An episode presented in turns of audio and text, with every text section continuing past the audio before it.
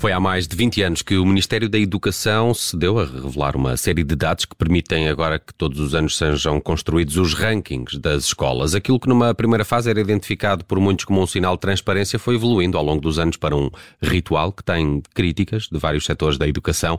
No causa própria de hoje debatemos a utilidade do ranking das escolas e temos connosco o diretor executivo da Associação de Ensino Particular e Cooperativo, Rodrigo Queiroz e Melo, e também a presidente do Conselho Nacional da FENPROF, Manuela uh, Mendonça. A moderação deste causa própria é do Diogo Teixeira Pereira. Rodrigo Queiroz e Melo, Manuela Mendonça, bem-vindos eh, ao Causa Própria da, da Rádio Observador. Uh, Rodrigo Queiroz e Melo, se, se, olharmos para o ranking que o Observador publicou ontem, e podemos fazer este exercício com os outros rankings dos outros órgãos de comunicação social, mas se olharmos para o do Observador, a primeira escola pública a surgir na lista do, do secundário está na posição número 40. No fundo, estes rankings não são uma boa campanha de marketing para as escolas privadas patrocinada pelo Ministério da Educação? Bem, muito bom dia. Um, bom dia também aos nossos ouvintes. Bom dia à Manuela Mendonça.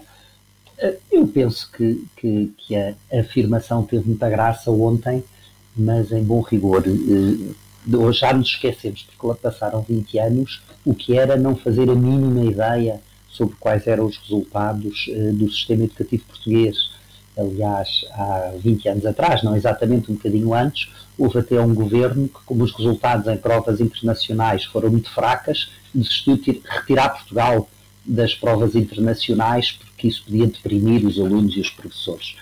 E, e, portanto, acima de tudo, os rankings o que são é claramente uma prestação de contas, indicadores sobre o que se passa, um ótimo instrumento para tentarmos melhorar o que fazemos a leitura que cada um faz dos rankings, ou se comparam o que é comparável, ou se comparam o incomparável, eu diria que esse é sempre o risco uh, da existência de informação. Aliás, nos regimes autoritários, a razão para não se dar informação e não se publicitar dados é exatamente esse, que as pessoas podem fazer leituras erradas, não é? As ignorantes das pessoas podem fazer leituras erradas. Portanto, parece-nos que, acima de tudo, os rankings são uma ótima uh, elemento que até obrigou o Ministério da Educação a, a, começar a pôr cá fora ao longo dos anos, encontrar mais indicadores e mais informação. Portanto, eu acho que é, acima de tudo, um aguilhão na administração que obriga a mais transparência.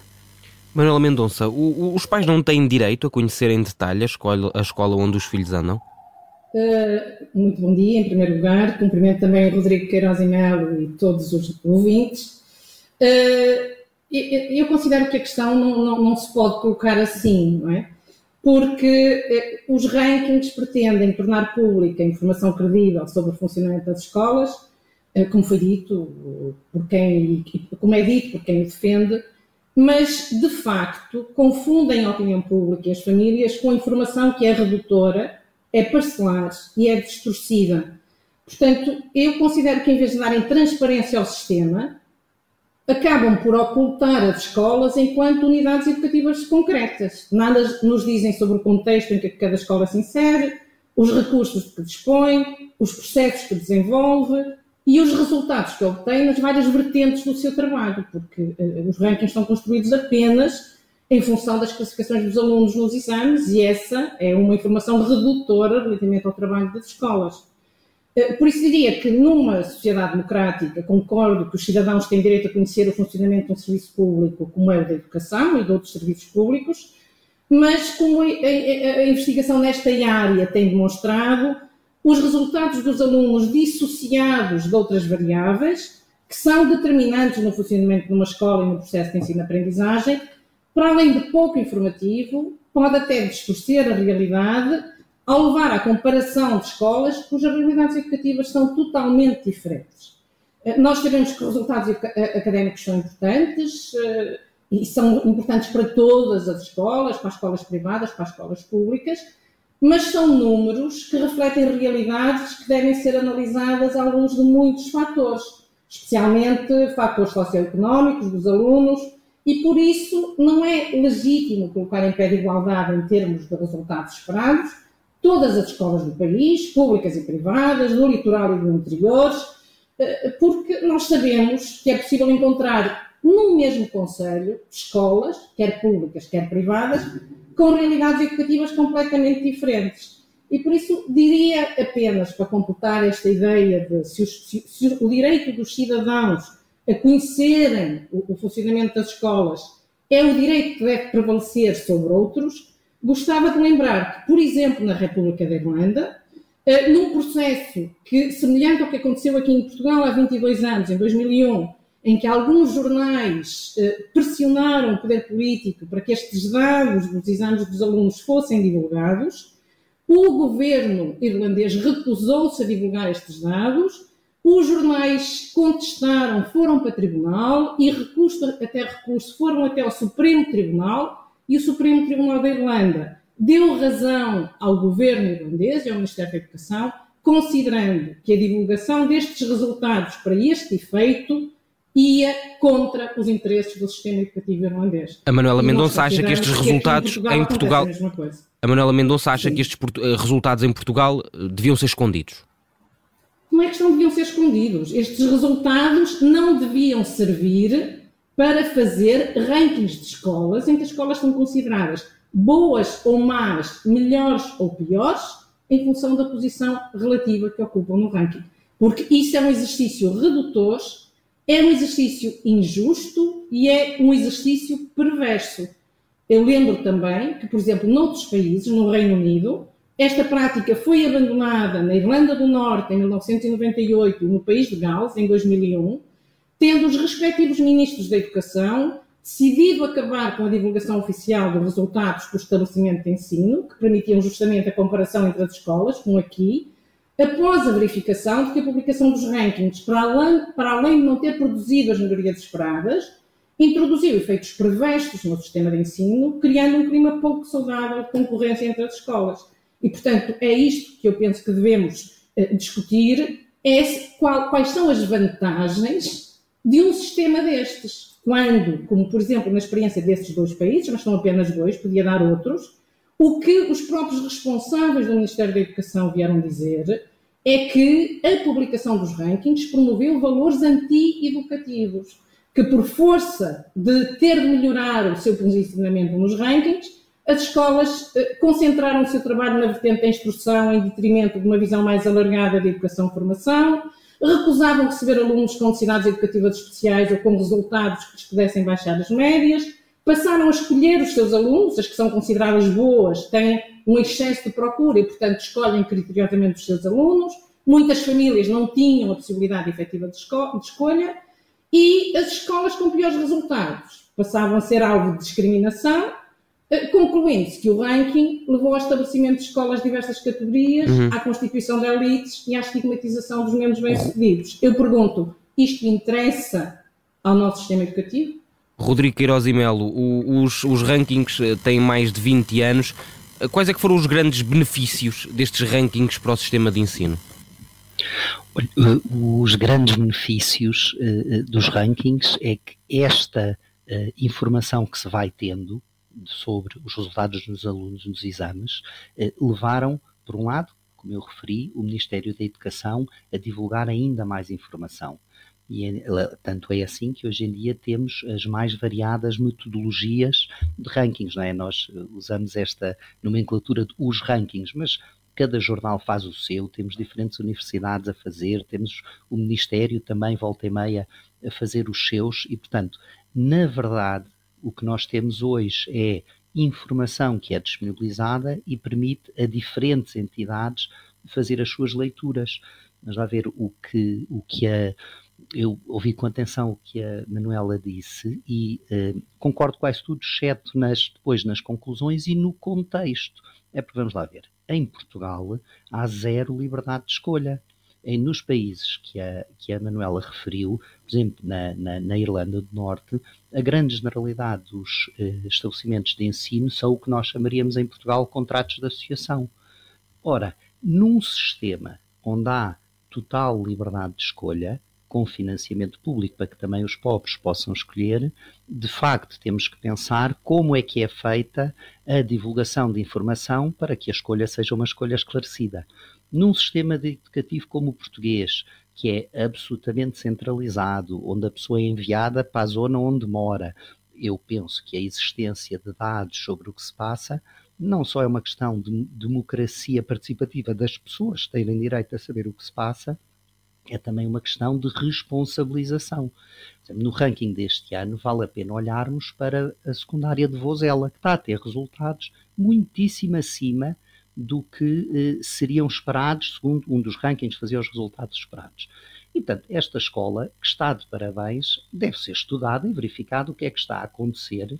E as escolas que estão a ter resultados muito abaixo daquilo que seria esperado, também tem que se perceber o que está a acontecer. É isto que é a responsabilização. Nós, sem sabermos o que é que os alunos estão a aprender ou não, não podemos fazer diferente, exigir mais.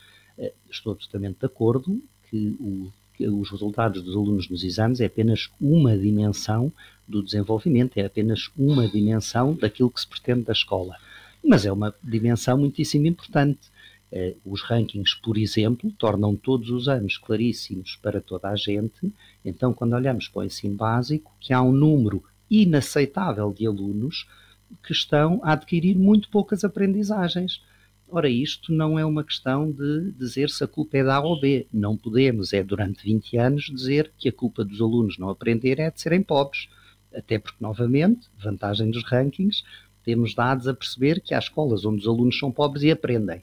E, portanto, eu acho que esta dimensão da responsabilização de todos nós, até isto não se aplica só, não estou aqui a fazer nenhuma diatribe escola pública, escola privada. Há estabelecimentos de ensino privado que têm uma população muito semelhante a outros que têm resultados melhores. E, portanto, isto tudo nos faz olhar e, e repensar o modo como fazemos as coisas. Um, um Manuela uh, Mendonça, um, há, há, de facto uh, esta dificuldade uh, de aceitar estes rankings porque eles podem de facto mostrar também como é que funciona, como é que, como é que é a performance dos próprios professores? Não, eu acho sinceramente, não é por isso que os rankings são criticáveis porque, repare, não é por acaso que o Ministério da Educação, ao longo dos anos, tem vindo a fornecer outros dados e, uh, neste momento, nós já temos até três tipos de rankings. São os rankings puros e duros, que são construídos, que foram os primeiros construídos só a partir das classificações dos alunos nos exames, e depois agora temos estas variantes, que é o, o ranking da equidade e o ranking da superação. Portanto, procura mostrar que há escolas que, apesar de terem contextos desfavorecidos, conseguem recuperar. Eu ainda ontem, por exemplo, relativamente a isso, estava a dar uma vista de olhos no jornal, e a propósito da informação, até que ponto é que isto é informativo? Eu gostaria de insistir a rebater esta ideia. Isto não é informação. Estava a olhar para o que os jornais traziam, sendo que também cada jornal faz os seus próprios rankings, como foi aqui dito, uns a partir de escolas que só levaram 54 alunos a exame, ou 54 ou mais alunos a exame, outros só 100, portanto tudo isto é muito confuso, mas eh, olhava para uma determinada escola que era, número 1, um, era a primeira escola no ranking da equidade, era 300 e tal no ranking da superação e era 600 e tal no ranking puro e duro. Isto, isto diz o quê? Quer dizer, que informação é que isto nos dá? E vi também eh, artigos de alguns especialistas nesta área, nomeadamente uma professora da Universidade do Minho, considerar este ranking da equidade uh, um indicador muito pobre, um indicador inconclusivo e, portanto, quanto mais se tenta reabilitar a ideia de que isto é informação credível, porque eu acho que é isso que se tenta fazer, porque hoje já não é, estes rankings não têm o mesmo impacto que tinham há 22 anos atrás. As pessoas foram percebendo que isto de facto é uma fraude, quer dizer, que estão a tentar vender gato por lebre, e por isso se vai eh, complementando isto tudo. Sinceramente, eu pergunto, como é que se pode pôr em pé de igualdade, em termos de resultados esperados, uma escola privada frequentada por alunos que são criteriosamente selecionados, provenientes de meios social e culturalmente favorecidos, alunos que na sua maioria têm expectativas de ingresso no ensino superior, com uma escola pública, por exemplo, do interior centro, em que a maioria dos alunos sai de casa de madrugada, chega muitas vezes já de noite, ainda vai ajudar a família nas tarefas agrícolas, não dispõe de explicadores ou de outros recursos educativos, e como se não bastasse, em alguns casos, ainda tem de se inscrever obrigatoriamente na única área do ensino secundário que a escola oferece, num caso que eu vi era a socioeconómica, independentemente da sua apetência ou mesmo talento para as humanidades, para as ciências ou para as artes. Agora, estava-me a dizer, diriam alguns, não fossem calaceiros, os seus professores irresponsáveis e a sua escola mal gerida, e teriam certamente seguido o exemplo dos melhores. Digo eu, não fosse o desconforto sentido pelas famílias que veem os seus filhos a frequentar, e cito, a pior escola do país, e o desânimo de quem lá estuda e trabalha, e de tão caricato, daria para rir. Rodrigo Queiroz e Mel, não, não é. Uh, estes rankings não, não, não funcionam, uh, como a Manuela Mendonça estava a dizer, um, para comparar o incomparável? Eu, eu, nem consigo perceber o argumento da Manuela agora, porque eu não conheço uma única pessoa que compara essas duas escolas que a Manuela descreveu. Se a Manuela o faz, lamento se o compara, se há alguém que faz essa comparação, bem, há gente disparatada em todos os setores da sociedade. Portanto, eh, ninguém compara umas esco escolas incomparáveis como a que Manuela uh, respondeu. Uh, a única coisa que as pessoas comparam são onde é que está a escola do meu filho comparadas com as outras que seriam a minha alternativa. Ora, isso significa que as famílias estão preocupadas e investem na educação. Repare, o discurso anti-ranking é um, é um discurso assim deste género. A escola é muito importante, a escola é que vai fazer o futuro, mas vocês não só não podem escolher a escola dos vossos filhos, como não podem saber como é que funciona a escola dos vossos filhos. Mas acreditem em nós que o futuro vai ser sorridente. As pessoas querem sempre o melhor para os seus filhos e as pessoas precisam de informação para poder decidir a escola, a escola dos seus filhos, as escolas precisam de informação para se comparar com outras escolas comparáveis. Quer dizer, nós trabalhamos com centenas de diretores do, do público e do privado. Eu nunca vi nenhum diretor uh, do privado a comparar-se com uma escola tape. Não vi, porque isso é absurdo, assim como nunca ouvi nenhum diretor de uma escola tape a comparar-se com um, um, colégio privado. As escolas TAPE, enfim, para quem nos ouve, são escolas em territórios educativos de intervenção prioritária, portanto, em escolas em contextos muitíssimo desfavorecidos. Comparar um colégio com uma escola TAPE é só absurdo e, portanto, dizer que os rankings não Mas o ranking sentido. faz isso, ou não? o ranking não faz isso. O ranking é uma lista ordenada. Eh, não, não, sei, alguém alguma vez comparou o fundo da lista com o topo para dizer a do topo é melhor que a do fundo? Não conheço ninguém que tenha feito isso. Eh, o ranking é uma mera lista ordenada de resultados. As conclusões que nós tiramos dos rankings é que podem ser conclusões justas ou conclusões injustas, conclusões que fazem sentido ou conclusões que não fazem sentido. Agora, eu dizia se alguma coisa tinha mudado pelos rankings. Eu posso lhe eh, remeto-vos para um estudo da Universidade Nova de Lisboa, publicado pela Fundação Francisco Mel Santos, já foi há cinco ou seis anos, é certo, mas onde exatamente foram olhar para onde é que estavam hoje as escolas eh, do ranking 10 anos depois, hoje não, na altura, portanto, passados 10 ou 15 anos, agora não me recordo exatamente o tempo, o que é que tinha acontecido às escolas do ranking. E uh, esta equipa da Nova olhou para as privadas só por uma razão, porque as privadas uh, têm que uh, ter resultados ou não ter resultados, são mais flexíveis no sentido em que, se uma escola privada, a teoria era esta, tiver muito maus resultados durante muito tempo, deve acabar por desaparecer. E de facto, esse estudo que concluiu foi que os privados ou melhoravam ou desapareciam. Uh, isto não é um mercado, um liberalismo puro, é só uhum. dizer que as instituições onde os miúdos não aprendem e onde os pais podem deixar a instituição se os miúdos não aprendem, é evidente que os pais deixam de escolher.